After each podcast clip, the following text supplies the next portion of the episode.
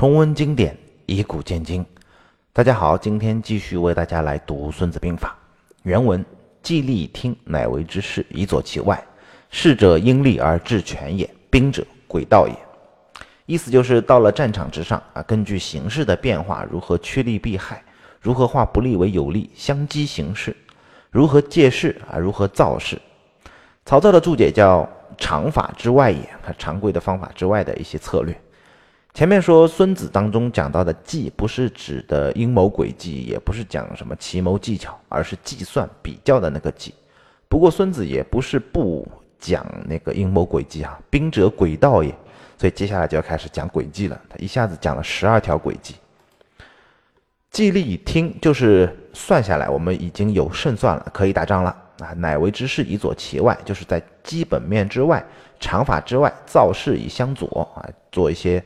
造势来去辅啊辅助这场战争，势是什么呢？叫因利而制权也。杜牧的注解叫服势者啊，不可先见，或因敌之害见我之利，或因敌之利见我之害，然后时可制权而取胜也。王羲的注解叫势者趁机变也，就随着对方的改变啊，做出一些改变，或者是让对方以我们心中所想的那种状态来去发生改变。孙子兵法十三篇当中专门有讲到行篇和事篇啊，详细讲到了这个问题。这是孙子思想的精华。原文：兵者，诡道也。故能而示之不能，用而示之不用，近而示之远，远而示之近。利而诱之，乱而取之，时而备之，强而避之，怒而挠之，啊，悲而骄之，义而劳之，轻而离之，攻其不备，出其不意。此乃兵家之胜，不可先传也。孙子在这里一口气讲了十二条轨道，大部分轨道的出发点都是造成对方的错误判断，引诱对方做出一些失误的决策。对方不上当、不失误怎么办呢？那就等，跟他熬，派间谍，然后去做各种布置和安排。总之，一定要等到平衡打破，然后自己的胜算已经出现了，然后才能跟他发生战争。孙子的观点就是先胜而后战啊，不胜就不战，没有胜算就等，不能等待是有巨大性格缺陷的。总觉得战斗当中哈，只有拿起刀跟对方去厮杀才叫英雄好汉，不懂得等待其实也是战斗当中的一部分，而且是相当重要的一部分。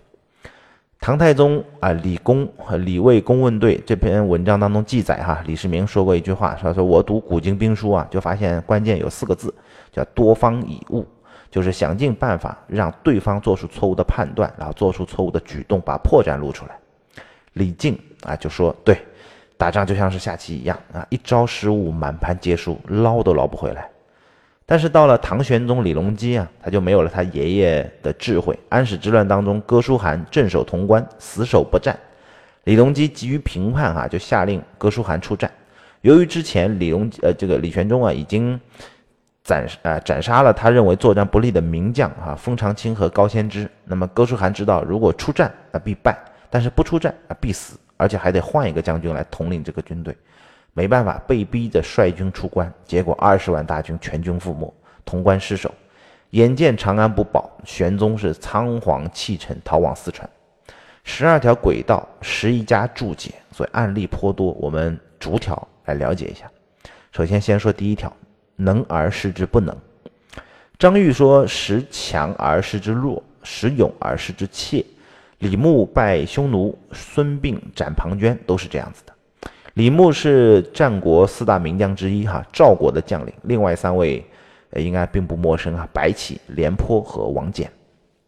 李牧驻守啊代郡、雁门郡，以防匈奴。李牧又带士兵。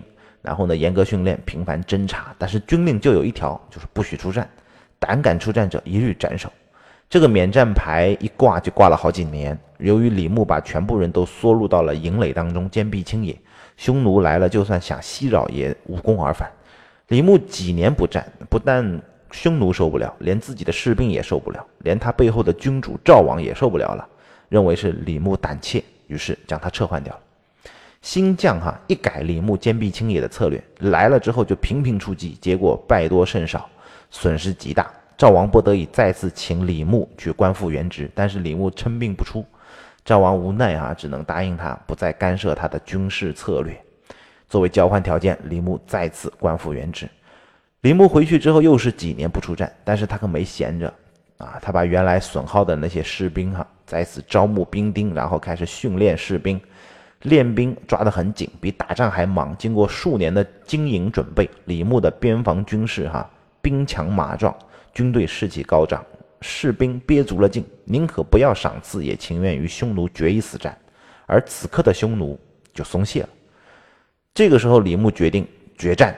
他精选战车一千三百辆，战马一万三千匹，勇于冲锋陷阵的步兵五万人，善于骑射的弓箭兵有十万人，然后出兵。他采用诱敌深入的战术，先派大批的牧民啊去赶着这个牲口来放牧。匈奴呢遣了一一小股人马来进行这个抢劫掠夺。李牧假装战败，故意把几千人啊送给了匈奴，获得了小胜之后，匈奴开始轻敌。率这个单于就率领大批军队开始入侵，李牧广布骑兵，左右两翼包抄匈奴，一举突破匈奴十万骑兵。李牧乘胜追击啊，攻灭很多啊东胡，然后又降服了灵胡，然后匈奴的单于又落荒而逃。此后十多年，匈奴再也不敢靠近赵国的边境。兵家的思想讲究是什么？一战而定天下。战争不是打来打去的，而是积蓄力量，等待时机，一战而定。十年戍边，换一个大将，可能百战百胜，战功赫赫。但是，一将功成万骨枯嘛。那要是这个将军退休了，他什么问题其实也并没有解决。换一个大将，然后呢，接着来打。李牧就不是这样，他十年不出战，但是憋憋到的时候开始打一仗，一仗就解决了所有问题。所以，一战而定才是真正的名将。百战百胜就是打了一百次胜仗，但是还没有解决问题，那你打了什么意思呢？就是劳民伤财了。所以百战百胜是兵法还没有入门，不会打仗。再说世界上哪有什么百战百胜这回事？只不过是把败仗给藏起来不说而已。其实做任何事儿都是这个道理，不该动作的时候就什么也不要做，做一次就要解决问题。多少事儿其实都误在一个频频动作上。为什么频频动作？无非就是一种焦虑的情绪。李牧不出战，损失了什么呢？其实他什么也没有损失啊，但是士兵们焦虑了，匈奴焦虑了，赵王也焦虑了，于是他们就各自都动作了。那动作了之后就输了。其实他给李牧的任务啊，你想赵王给李牧的任务就是边防嘛，那么边防根本没有出错，他有什么意见呢？那就他就是想要干点什么啊，才能缓解自己的焦虑。于是只要动他就错，小心你的焦虑性动作，这是最有可能毁掉你的。其实真正的工作，作为 leader 而言，就两件事：一准备，二等待。准备是自己的事儿，积聚实力，操练兵马，鼓舞士气；等待呢，就是等待敌人犯错，等待时机出现。敌人如果不犯错，我们就很难赢。兵法的轨道，就像李世民所说的，叫多方以误，就是想方设法引诱对方犯错。能而示之不能，就是其中的一个方法，也是最主要，也是使用最频繁，并且屡试不爽的一种方法。李牧的案例比较极端啊，熬了十年。不过他不是最极端的，最极端的就是那个勾践，吴王啊，越王勾践卧薪尝胆灭吴王夫差，前后用了十八年的时间。所以这是能而示之不能的使用方法。